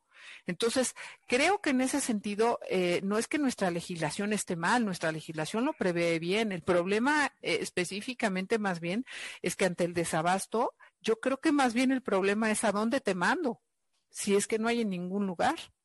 Y en esto se vuelve, en esto se vuelve clave el expediente clínico, ¿correcto? Hombre, claramente, porque eso todo se tiene que asentar en el expediente clínico y es la manera en la que los médicos, pensemos en el caso que tú le estabas diciendo a, José Mario, ¿qué pasaría con un médico al que se le muere un chiquito y no porque no le hubiera, malo hubiera sido que no le hubiera recetado la medicina o que no le hubiera detectado o, que no hubiera hecho el diagnóstico correcto o que no le diera seguimiento al tratamiento. Pero si todo eso se demuestra porque quedó asentado en el expediente clínico, pues entonces la responsabilidad queda deslindada y no es el médico el responsable. A lo mejor la responsable efectivamente es la clínica o es mm, yéndonos más arriba en una, en una cadena de responsabilidades, pues ya veremos ahí si es el INSABI o es el Seguro Social como institución o es la Secretaría de Salud como último responsable. Pero eh, de que hay una manera clara y que además ahora sí que como comercial se los vuelvo a decir, por favor hagan su expediente clínico de la mejor forma que puedan y asienten todas estas circunstancias, porque justo es decir, se le, se le recetó, se le, se le recetó tal medicamento y por, escasez, por desabasto no lo ha podido tomar, eso se tiene que asentar, porque entonces eso significa, y eso en un momento dado de algún tipo de, de deslinde de responsabilidades va a quedar claro que no fue responsabilidad del médico, que es responsabilidad de la institución. Oigan, eh, eh, hay, hay, hay, un buen número de comentarios, de preguntas. Debo entender que eh, es doctora la que hace el comentario, la doctora, y si no, le pido una disculpa, Julieta Robles Castro. dice, señala que algunas autoridades nos han prohibido, de ahí infiero que es médico, dejar asentado en el expediente que no hay medicamento. Pues entonces ahí hay que hacer, eh, eh, vale la pena hacerlo. Eh, no, si dicen que yo lo dije, no lo dije, pero si lo digo, tienen que llevar una bitácora en ese caso aparte, porque eso les va a servir efectivamente en un momento determinado de decir, es como un, o inclusive poner bajo protesta o, o algo, algo tienen que hacer para que quede asentado que ustedes sí, sí señalaron eso, o asentarlo en otra forma con unos testigos. Eh, creo que sí es muy importante porque en eso va la responsabilidad de ustedes. Eh, gracias, Mariana. Eh, ¿Ibas a comentar algo, José Mario? aquí en el, también nos están poniendo unas preguntas sí, interesantísimas. Tienes, tienes razón que las he estado revisando. Pero hay dos cosas de las que he estado leyendo ahorita en el, en el Inter que quiero nada más comentar con Mariana y contigo porque me parece que son muy relevantes. Uno es este, el derecho a la salud como un derecho humano, hasta dónde tiene un alcance de, de impactar en la determinación de las políticas públicas. Es decir, hasta dónde podría yo decir, violas mi derecho a la salud porque tú estás estableciendo políticas públicas o estás tomando determinaciones o estás tomando decisiones que implican la no compra de estos medicamentos y entonces esa política pública que tú estás determinando por las razones que tú quieras viola mi derecho humano a la salud en virtud de que finalmente a mí no me llega el, medicamento, no por la clínica, por una, por una decisión de mucho mayor trascendencia, de mucho mayor, digamos, calado, y que entonces pudiéramos, alguien preguntaba eso, podríamos generar un amparo que abarcara no nada más lo que decía Mariana. nosotros normalmente el enfoque que estamos teniendo es, oye, los papás lo que quieren en estos amparos que estamos promoviendo es que les den los medicamentos. Ese, ha sido el enfoque generalizado, porque pues es lo que estamos resolviendo, porque ese es, un, ese es en el nivel primario. Pero aquí me parece muy interesante este planteamiento de decir, además de que me entreguen los medicamentos, arriba está sucediendo una toma de decisiones que son de tal magnitud que impactan también mi derecho a la salud. O sea, el que tú decidas no comprar consolidada, pues me afecta mi derecho a la salud. Ese es un tema que está muy interesante. A ver qué opina este, Mariana y les Y otro que, comentó bien interesante, si los amparos, si los médicos también se podrían amparar, esto creo que vale la pena aclararlo, por la escasez de medicamentos, ¿no? Entonces, aquí habría que decir que el amparo lo tiene que promover la persona que tenga una afectación directa, directa, eh, una que sufra una grave, una afectación directa de la violación de un derecho humano. Entonces, digamos que los, los, afectados en este momento serían los niños y las niñas, en el caso que estamos analizando, que reciben una afectación al no tener los medicamentos. Los médicos, aun y cuando también son funcionarios públicos, no, es, no se afecta su derecho a la salud por la no existencia de los medicamentos. Se afecta la el funcionamiento, pero no el derecho a la salud como un derecho humano. Entonces, también quería, porque me pareció importante, como hay muchos doctores y doctoras, aclarar este, este punto. Eh, nada más. Perdón, Luis Manuel, que... que... gracias. No, no, no, adelante, no, adelante. El, el, el, el foro es de ustedes. Eh. No, pero, muchas. Pero no, pero no me dejan hablar, entonces así como que me, que me entran, me, entran ansias. Porque ahorita que estás eh, hablando, estaba viendo la pregunta de... Mm, de Fernando Mendoza, no sé si es médico o abogado, dice, los médicos del sector salud, especialmente médicos oncólogos, podrían interponer un juicio de amparo. Lo que estabas comentando, José Mario, ahorita me voy a dar un espacio para hablar del amparo que promovimos eh, por, por, a través de la organización que presido, Justicia Justa, por cuenta de la agrupación mexicana de oncohematología pediátrica que eh, agrupa 300 eh, médicos oncólogos de, todo el país. Pero ibas a decir, Mariana, porque no, no, no te dejé hablar, ibas a comentarnos algo. No, no te preocupes. Es que yo creo que aquí, a ver, varias cosas. Efectivamente, Fernando Mendoza, que le mando un saludo, es un amigo, un amigo muy querido y que ha sufrido el tema del cáncer en, primera persona. Eh, pero nos dice una cosa muy interesante y es efectivamente, si los médicos no los están dejando poner o, asentar en el expediente clínico que no hay medicamentos, pues podrían hacer una denuncia ante la OIC, la, OIC del hospital. Eh, el tema yo creo más bien es que eh, más, más que la denuncia, el problema es esta amenaza de no decir lo que realmente está pasando en el, en el, en el, en el hospital, ¿no? Y eso creo que a todos los atemoriza y tienen toda la razón. ¿Qué es lo que yo pensaría, por ejemplo, en el caso de lo que dice José Mario? Los médicos pueden acudir al amparo por la falta de medicamentos. Pues yo no sé si ahí podría ser interesante hacer una interpretación sobre el interés legítimo, por ejemplo, porque a fin de cuentas, aunque ellos no fueran, no fueran pacientes y no se estén viendo digamos, directamente afectados por la ausencia de los medicamentos o por el desabasto, de alguna manera sí podrían acreditar que no están pudiendo realizar su eh, actividad profesional de forma adecuada porque no hay los medicamentos que están recetando. Y eso sí puede incurrir en una responsabilidad de ellos digo, es un argumento este, que habría que explorarlo y que habría que, checarlo, pero creo que de alguna manera eh, estos foros lo que nos están dando hoy es la posibilidad también de eh, explorar argumentos nuevos, novedosos, que antes no se estaban planteando en los amparos, precisamente porque no estábamos en estas situaciones. Ahora, ¿podemos preguntar en un amparo? Yo creo que sí. Podemos preguntar en un amparo o solicitar en un amparo que más allá de la responsabilidad de la clínica o de darle el medicamento al, al, pequeño o a la niña o a la persona que sea, darle el medicamento, que eso ya eso es una gran ganancia de entrada. Pero pensar en un resarcimiento económico bueno, se puede hacer. El tema es que en estricto sentido, pues el efecto del amparo nunca es ese, sino más bien es, es a través de la responsabilidad patrimonial del Estado. Pero, pero bueno, pues son, son, yo siempre soy de la idea de que hay que aventar eh, argumentos para que los tribunales contestemos o nos contesten desde el lado en el que uno esté. Pero yo creo que en la medida en que eh, los, litigantes, las personas se atrevan a hacer argumentos, ¿qué es lo peor que nos puede pasar? Pues que nos digan que no, pero no voy a incurrir, no, no, no, me van a sancionar por hacer un argumento que me lo declaren infundado en un, en un concepto de violación.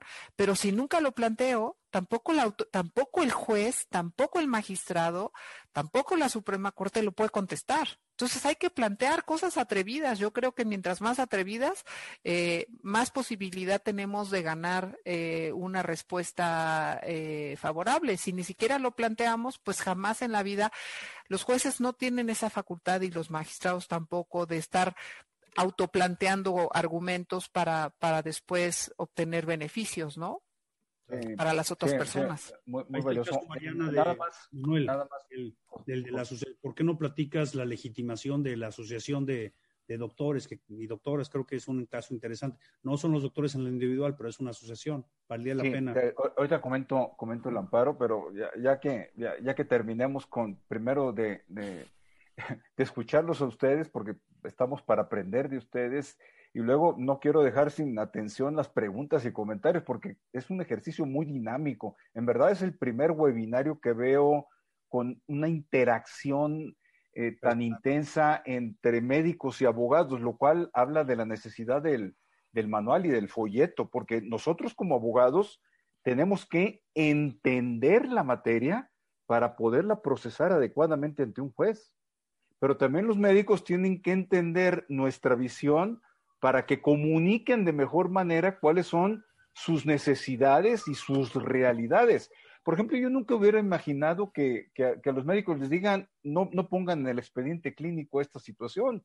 O sea, como que me resulta de como abogado, eso me resulta imposible, pero bueno, en la práctica lo están padeciendo. Pero fíjate que lo que quiero, lo que quiero decir, aquí Mariana y José Mario son eh, eh, expositores eh, recurrentes en IntelliJuris y tenemos, ahorita me viene a la mente dos charlas. Uno en que estuviste tú, José Mario, los derechos humanos de los médicos. Estaba relacionado con COVID, pero que ahorita ojalá Marco nos pueda ayudar enviándoles a quienes se registraron en este evento, les pueda enviar la liga para acceder. Y Mariano nos dio una super plática sobre el expediente electrónico, el clínico electrónico, pero bueno, tenía como materia el expediente clínico. Yo creo que es importante atender, atender a ello. Antes de continuar, sí, eh, eh, me gustaría platicar del amparo eh, que promovimos con Justicia Justa, una organización, una, asociación, una asociación civil que tiene como interés litigio público en temas de corrupción enfocados en particular a salud pública. Digamos que es un foco concreto. Eh, y ahí las abogadas líderes, quienes llevan la operación cotidiana, es Denise Tron, que es la coordinadora jurídica, la licenciada Denise Tron y la licenciada Mariana Ruiz, eh, quienes realmente han hecho un trabajo fabuloso. Eh, por cuenta de la agrupación por interés legítimo, presentamos un amparo eh, en contra del desabasto y en un proceso de entendimiento de quiénes eran los responsables. La demanda fue admitida por interés legítimo. En, en, realidad está, es la agrupación quien participa, agrupación mexicana de oncomatología pediátrica, pero va por cuenta estrictamente eh, de los 300 médicos que están agrupados, estrictamente, pero ya en sentido amplio, pues va por cuenta de todos los médicos del país. Y el giro, que de hecho fue una iniciativa que tomó Denis Tron, fue que la suspensión se logró para que se ordenara, el, eh, el juez ordenara, un tribunal colegiado de circuito, ordenara que se respecto de todos los médicos en todo el país se dieran los tratamientos oncológicos. Eh, digo, tú lo conoces, la, decisión, José Mario, fue un, pues es un tremendo éxito el que se logró por parte de la agrupación mexicana en hematología pediátrica, pero esta decisión se emitió el 6 de agosto, es decir, tiene dos meses y medio. El cumplimiento ha sido cero. Cero. No, no, se, no se ha cumplido. ¿Qué nos hemos enfrentado? Eh, por un lado, eh, la reiteración por parte secretario de salud, secretario de Hacienda y oficial mayor, ya no quedó otros responsables a criterio del Tribunal Colegiado de Circuito, no hay más responsables que ellos. Por lo tanto, se le dijo, tienes 24 horas para comunicarme qué estás haciendo para cumplir, con, para conceder los tratamientos. Eh, eh, la historia la sintetizo, es realmente patética, triste, eh, dolorosa, dramática, dos meses y medio, y lo que han hecho las autoridades es, es, insistir en que ellas no son responsables, no obstante ya lo resolvió, es decir, están chicaneando el asunto a costa de la salud y de la vida de niños, niñas y adolescentes. Es, es impresionante no ha habido un cambio institucional eh, para reconocer que el desabasto, que son responsables del desabasto, lo cual pinta un panorama nada favorecedor para 2021, porque no hay forma de pensar que hay un golpe de timón en corto plazo, que se fomente la producción nacional de medicamentos, que el abasto pueda satisfacerse adecuadamente y, eso en, una parte. Eh, por el otro lado, la, última maniobra que hicieron es reciente, es decir, y viene a cuento con el ojo, porque aquí hay víctimas, hay víctimas, va a haber víctimas, hay víctimas y va a haber más víctimas. Eh, el, último, la última maniobra que hicieron, y eso es de la semana pasada, es decir, que es, son, es el hospital de Tuxtla Gutiérrez, que es el que dio la pauta a la suspensión de la que estoy hablando, esa gran medida cautelar, eh, diciendo que son los hospitales, eh, es el hospital pediátrico de especialidades pediátricas de Tuxtla Gutiérrez, Gutiérrez eh, el, el, responsable del desabasto. De aquí el pasito de que sean médicos tratantes es nada. lo que falta ver, José Mario, Mariana, es ahora, y es un planteamiento que, se, que lo estamos revisando y vamos a necesitar del apoyo de tu organización, José Mario, en todo el país. Ahora, cómo los niños, niñas y adolescentes de todo el país vienen a hacer efectiva la suspensión obtenida, que ya quedó firme, ¿eh? la última suspensión, quedó firme, vienen a hacer efectiva esta suspensión. Yo creo que ese es uno de los grandes retos, pero, pero bueno, eso es lo que tenemos, hay un camino muy grande por andar, en donde nos vamos a estar tropezando con explicaciones, justificaciones. Eh, ayer eh, la Secretaría de Salud nos bombardeó con papeles. Eh, le voy a sintetizar el drama 2020. solo hubo dos compras consolidadas.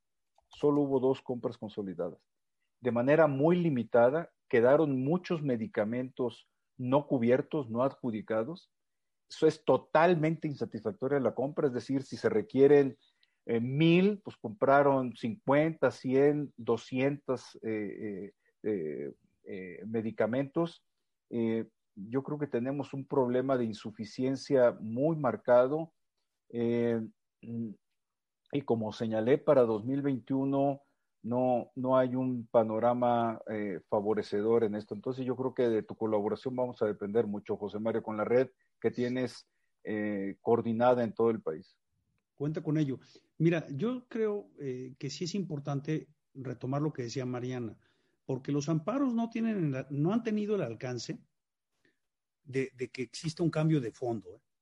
A pesar de que yo te voy a decir, yo pensé que el hecho de que estos amparos y las suspensiones iban a generar eh, pues una discusión a nivel nacional y alguien o algunos funcionarios iban a decir, oigan, no podemos llevar el derecho a la salud a este nivel de judicialización, porque en todos los países en que esto ha pasado ha sido un, caos. O sea, pretender que una persona en México su derecho a la salud lo tenga que llevar a un tribunal eh, no es viable. Lo estamos haciendo, pero no es viable. Entonces, a mí me parece que la parte también que hay que, hay que poner sobre la mesa, Luis Manuel, es las responsabilidades. Porque los amparos sí nos están llevando a que de alguna u otra forma se puedan surtir los medicamentos con la problemática que tú y yo ya conocemos, pero sí me parece que el capítulo de responsabilidades se está quedando se está quedando suelto y entonces pareciera que no hacer las compras, no tener una política pública que resuelva el alcance al derecho de salud, pues no pasa nada, no pasa nada. Y entonces parece que nadie es responsable y que mueran niños y niñas eh, por la enfermedad del cáncer que se pudieron haber prevenido, tampoco pasa nada. Y entonces pareciera que pues nadie es responsable y ahí están los amparos 400 acumulándose y poniéndole una presión al sistema de salud y a los doctores y a las doctoras, inusual en la atención de estos, de estos amparos. Y me parece que sí, mientras no articulemos, además de los amparos, unos expedientes, y ahí también viene la responsabilidad que tú y yo hemos comentado de la abogacía, porque todo esto requiere de tiempo, de, de mucho trabajo, son expedientes muy complejos que hay que armar, pero me parece que de una manera tenemos que equilibrar los juicios de amparo, que están enfocados a la protección de los derechos humanos, y el capítulo de responsabilidad. Yo lo pongo sobre la, sobre la mesa y solamente haría también un comentario. La verdad es que las preguntas que nos han hecho son espléndidas. Yo te haría una propuesta, Luis Manuel. Valdría la pena si las podemos conservar y quizás en alguna nota, en algún blog o en ahí en el sitio, en el sitio eh, que tú tienes, entre Mariana, tú y yo, con mucho gusto, hacer como una especie de, de respuestas, porque no me gustaría que, muchas de estas cosas que nos están preguntando se quedaran en el aire yo me ofrezco con mucho gusto a, poder elaborar como un, como un este link, si tú quieres, donde podamos elaborar respuestas cortas de, todo lo que nos están preguntando, porque eh, aquí en el, en el Zoom que tenemos yo veo que hay más de 40 preguntas y se siguen acumulando y tú estás leyendo en el chat otras tantas, o sea que eh, pues hay, hay mucha participación, hay muchas inquietudes. Lo dejo como una idea eh, a la mesa, Sí, muchas gracias. Es estupenda idea y te, tomamos la palabra y ojalá, Mariana. Eh, Con mucho gusto. Sé que tienes unas responsabilidades importantes en, el Tribunal Federal de Justicia Administrativa, pero con dos, tres tips, nosotros nos encargamos de, echar a andar la, maquinaria. Mariana, hay un señalamiento aquí de, de don Antonio Silva eh, gran abogado, eh, ¿tiene algún rol la comisión médica en este, en, este, en, este tema? ¿La CONAMED? ¿Se refiere a la CONAMED? Sí. El problema es que la CONAMED, eh, pues sí, supuestamente es, en realidad es un órgano conciliatorio en el que yo acudo a la CONAMED para tratar de encontrar un, un acomodo, un acuerdo con un médico determinado. Yo creo, además, la CONAMED eh, yo creo que en este en esta administración se le ha quitado muchísima fuerza. Nunca ha tenido sus sentencias no son realmente vinculatorias porque son efectivamente un tema de conciliación y de arbitraje Y entonces, eh, más bien lo que se ha logrado a través de la CONAMED, pues es eh, empatar diferencias entre las partes, es decir, el médico y los pacientes por alguna situación problemática, pero realmente yo creo que no, no tendría aquí muchísimo tema porque volvemos a, la situación, es que los médicos no son los que no quieren dar las medicinas, el problema es que no hay medicinas y no se van a, y, y evidentemente el secretario de salud o COFEPRIS o el que sea, o, la Secretaría de Hacienda a través de su oficialía mayor no se va a poner a conciliar ahí con un, con, con un paciente porque no le ha dado la medicina. Es que el problema es muchísimo más grande, muchísimo más complicado. Aquí yo quisiera eh, nada más tomar, pues, eh, eh, nada más dos, dos, dos minutos para decir una cosa, una, una pregunta interesante que pusieron ahí de una persona que dice que su papá necesita un medicamento que está fuera del catálogo de medicamento, del catálogo de medicamentos básicos. Eso no importa. Eh, la Suprema Corte ya se pronunció en el sentido de que aunque el medicamento eh, que se le tiene que dar a la persona no esté dentro del catálogo básico de, de de medicinas, se le, eh, eh, la institución tiene obligación de darla. Entonces, para su tranquilidad, no quería yo que eso quedara sin contestar.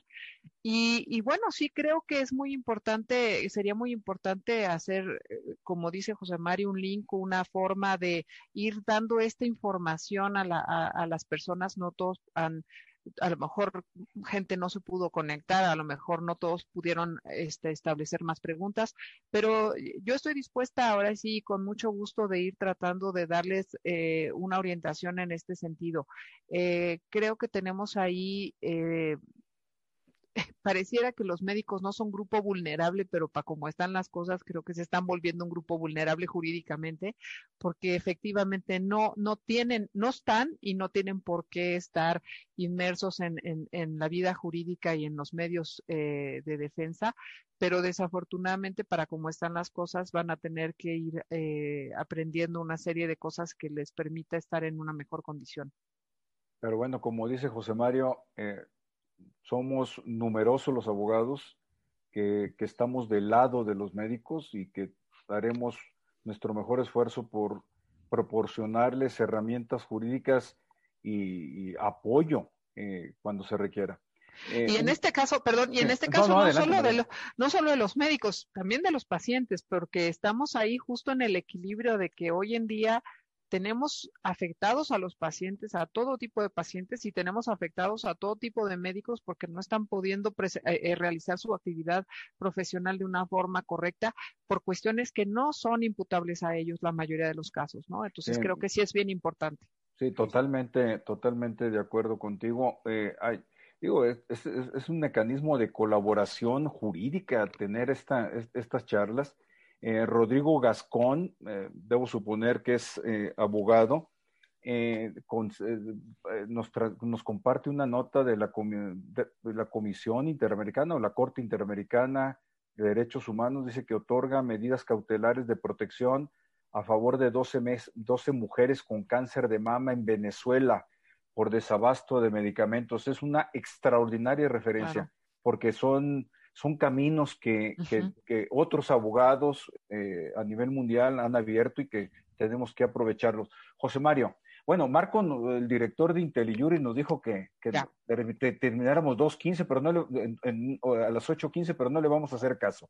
Nos vamos a robar unos 10, 12 minutitos más, ni modo que nos baje el switch, ¿no? Estamos aquí en, en la parte más intensa del, de la plática con mucha, mucho interés por parte de quienes nos escuchan eh, José Mario Rosario Barra, una, eh, asumo que también es doctora por el comentario que presenta, dice que no sé, eh, perdón, dice, sé que no puedo negar la atención médica, pero un paciente mientras espera su envío a otro nivel y el paciente muere en nuestro hospital por la espera de su envío y los padres demandan a la institución. La pregunta que hace la doctora es, ¿Qué responsabilidad tengo yo como médico tratante? José Mario. Eh, ahorita voy, a, la, voy a, tra a, tratar de dar una respuesta, solamente complementar algo que dice Mariana y comprometerme. No, vi yo, Mariana, la, persona que estaba haciendo la pregunta con respecto a los medicamentos eh, que no están dentro del catálogo, pero nada más decírtelo que con mucho gusto la, si me quiere, si me quiere contactar y si necesita que le demos un apoyo, efectivamente lo que dice Mariana, nosotros ya hemos logrado también suspensiones de, de, medicamentos este, que no están listados y que, como bien dice Mariana, coincido 100%, se han logrado. Entonces, para la persona que hizo la, pregunta, con mucho gusto lo hacemos gratuitamente y lo, lo, apoyamos, nada más para que quede eso claro, porque ya no identifique yo a la persona, Luis Manuel, pero no quiero dejar esa, esa parte. Mira, estupendo. Y yo también, aquí volvemos a lo que ya decía Mariana, que se asentó en el expediente, ¿Cómo se, cómo se hizo esta eh, expresión de, que el, paciente se tenía que trasladar de un lugar a otro, por qué razones, en qué hora se hizo esa, esa eh, anotación en el expediente, quién la hace, cómo la hace. Y entonces creo que eso ayuda mucho a deslindar las responsabilidades. Si yo como el médico tratante en el, en el expediente hago esta anotación diciendo hay que hacer un traslado, son las 11 de la mañana y de las 11 a las 12 ese traslado no se lleva a cabo por cuestiones ajenas al médico tratante y en ese lapso, digamos, el paciente fallece, pues claramente que no hay ninguna responsabilidad ni para la institución ni para el médico tratante que dejó claramente asentado este hecho en el expediente. Pero volvemos a este punto, la necesidad de estar sobre el expediente y estar haciendo estas anotaciones y estar haciendo este tipo de, precisiones. Y me preocupa también algo que decía Manuel, la presión que se está ejerciendo.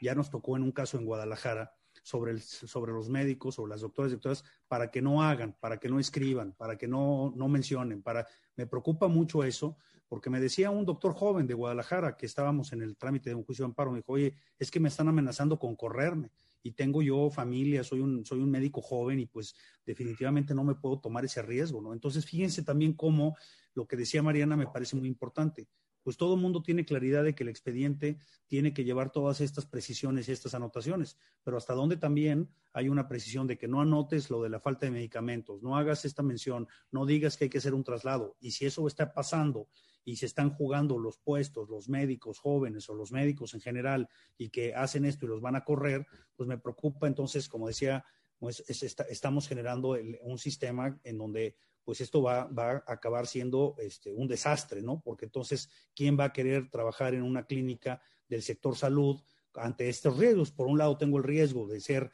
demandado, de ser autoridad responsable, de ser eh, señalado, pues me parece que eso también hay que señalarlo, este, y me parece que sí se está silenciando a los médicos. ¿eh? Me preocupa mucho ese tema también, y qué grave que esto se esté pasando en este país, hay que decirlo y hay que decirlo con, con la voz muy clara.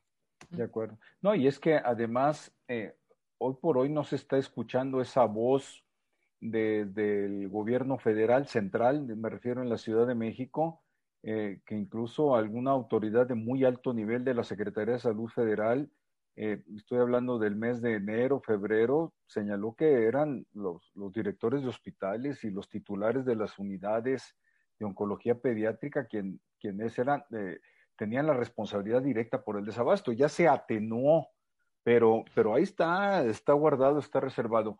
Eh, Mariana, eh, Roberto Antonio Faguaga, Faguaga Fuentes, perdón por pronunciar mal el apellido, no es, no, es, un Pérez como su servidor, se complica a veces la lectura. El Consejo de Salubridad General, Mariana, tú que le entiendes bien, ha sido rebasado y ni siquiera pinta.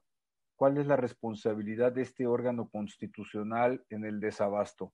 Eh, me da idea de que no mucha, pero, pero, pero tú eres experta en el tema. Eh, pues no, es que en realidad el, Consejo el Consejo de Salud General en realidad lo que hace sí es establecer, por ejemplo, el catálogo eh, de medicamentos, de medicamentos básicos y obviamente establecer las situaciones de emergencia. Pero es que hay otras instituciones que son las que se dedican al tema del, abasto de, los medicamentos. No todo tampoco se lo digo, más allá de que efectivamente está eh, invisibilizado y desaparecido el Consejo de Salubridad, eh, eh, la realidad es que tampoco le podemos cargar todos los muertos a él. Hay que pensar que eh, hay otras instituciones, hay otras eh, dependencias del propio sector salud que son los que se dedican a la compra. Y insisto, el problema aquí es que como se cambió de sistema de compra de medicamentos, pues entonces el sistema no se adecuó, no se previó y eso es lo que nos ha generado el problema. Yo no creo que el Consejo tuviera eh, en este caso responsabilidad, yo creo que nos vamos directo, sería Secretaría de Salud, sería la propia COFEPRIS, sería la, la Secretaría de Economía y la Secretaría de Hacienda. Sí, es que además la inacción de COFEPRIS es realmente pasmosa, deja estupefacto el no hacer de la, de la institución.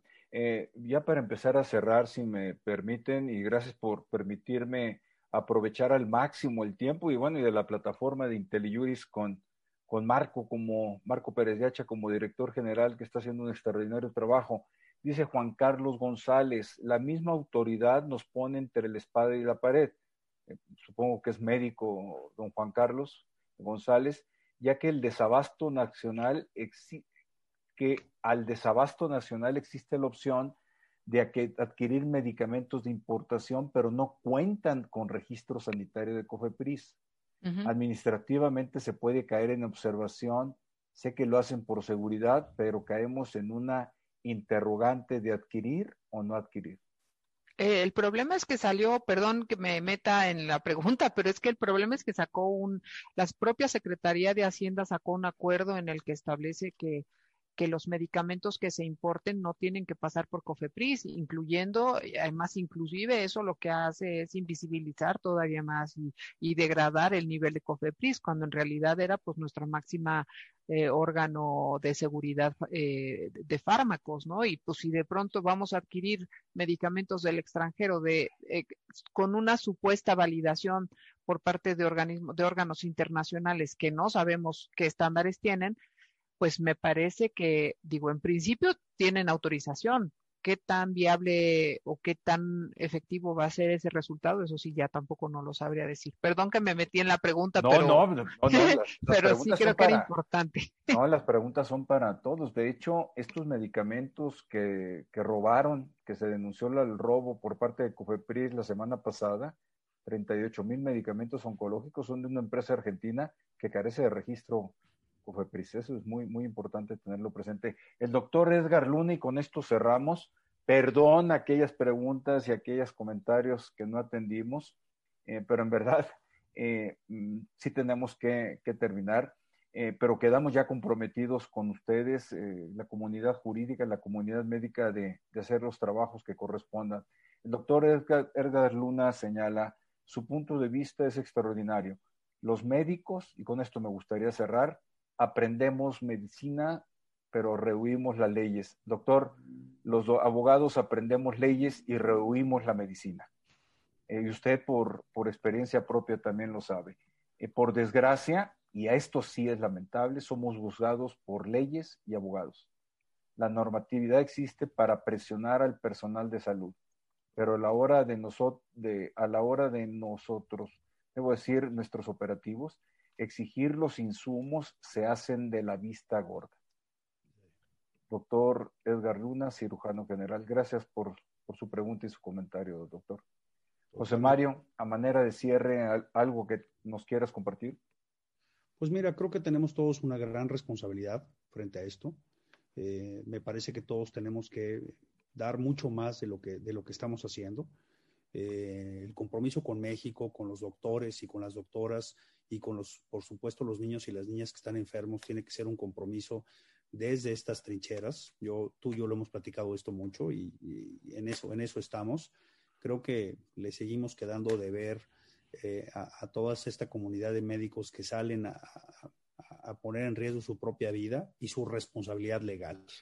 Entonces, eh, pues eh, qué bueno que organizas estos eventos que nos permiten reflexionar y, abrir una, una plática y una discusión de puntos de vista muy interesantes que nos sirven mucho a los abogados y a las abogadas escuchar a los médicos. Creo que habría que, a partir de esta tragedia, así le quiero, así, a, partir de este eh, eh, evento tan complejo en el que estamos, tenemos que acercarnos más los, los, la abogacía con los médicos. Creo que eso sería un tema importante, ¿no? Tenemos que entender mejor qué es lo que está pasando en el sector salud, porque creo que la respuesta que está en nuestro sistema jurídico es una respuesta insuficiente y una respuesta que no eh, eh, permite que las soluciones se den adecuadamente. Les mando un abrazo y muchísimas gracias por invitarme. De veras que siempre es un placer estar aquí contigo y con Mariana, por supuesto, todo mi reconocimiento, mi admiración por su trabajo en el Poder Judicial. Gracias, José Mario. Eh, Mariana. Eh, pues muchas gracias también, agradecerles a todos los que están aquí con nosotros y, y, un poco tomando el tema del médico que, que, dice que los médicos le reúnen a las leyes y lo que dice Luis Manuel, que los abogados le reunimos a la medicina. Yo creo que lo que estamos tratando de hacer en estos foros es justamente eh, reconciliar estas dos disciplinas, el derecho y la medicina, y tratar de transmitir a los médicos que los abogados no solo estamos para perseguir para perseguirlos o para perjudicarlos, sino estamos también para protegerlos y para ayudarlos a que eh, se den cuenta que la ley también los protege. Entonces, eh, pues a mí me gustaría nada más cerrar diciendo que justo lo que tenemos que estar buscando es los derechos de los médicos, los derechos de los pacientes y tratar de buscar eh, como creo que sería el gusto de todos, una, una prestación del servicio de salud universal, que es lo que nos hace falta. Hoy en día estamos lejísimos de esto, pero creo que con eh, la coordinación de médicos y abogados podemos ir ganando espacios y podemos ir eh, logrando que ellos se sientan, los médicos se sientan más protegidos y los pacientes se sientan también eh, más apoyados por el propio Estado mexicano. Entonces, eh, pues agradecer, muchas gracias a todos por sus preguntas, han hecho unas preguntas magníficas. Alguien, perdón que me distraiga, pero es que alguien puso una pregunta sobre que si en Facebook, en Facebook pone sus eh, opiniones y eh, si sería posible que la corrieran. Pues no, si eso pasara es una violación a su derecho a, la libertad de expresión. Digo, no tiene nada que ver con el tema, pero por eso me llamó tanto la atención y no quería dejárselo de decir. Este, estamos, debemos de pensar y debemos de luchar por la libertad de expresión en estos foros y en los foros que, y en las plataformas que existen. Y yo creo que eso es lo que estamos tratando de hacer, defender los derechos de todos. Muchas gracias, Mariana. Muchas gracias, José Mario. Como saben, yo tengo dos hijos médicos eh, con esto refrendo mi compromiso con ellos y con la comunidad médica de, de buscar esquemas en donde no exista un abuso del derecho, que se convierta en un mecanismo que perjudique a la comunidad médica, ni, ni siquiera que los, que los acose. Yo creo que estamos ante un reto de dimensiones especiales en donde el trabajo colaborativo entre médicos y abogados y ahora entre abogados con expertos de primerísima línea como son ustedes, amerita un aplauso virtual especial, eh, el agradecimiento de todos quienes participamos, de, de, desde IntelliJuris, mío en lo personal hacia ustedes por el tiempo, el compromiso y la generosidad eh, con que han compartido conocimientos y experiencias. Les mando un abrazo muy cariñoso. Mariana, José Mario, los aprecio. Muchas gracias a todos. Buenas noches. Luego, buenas Mariana, buenas noches. Buenas noches, José Mario. Abrazo, abrazo, Luis Manuel. Abrazo a todos.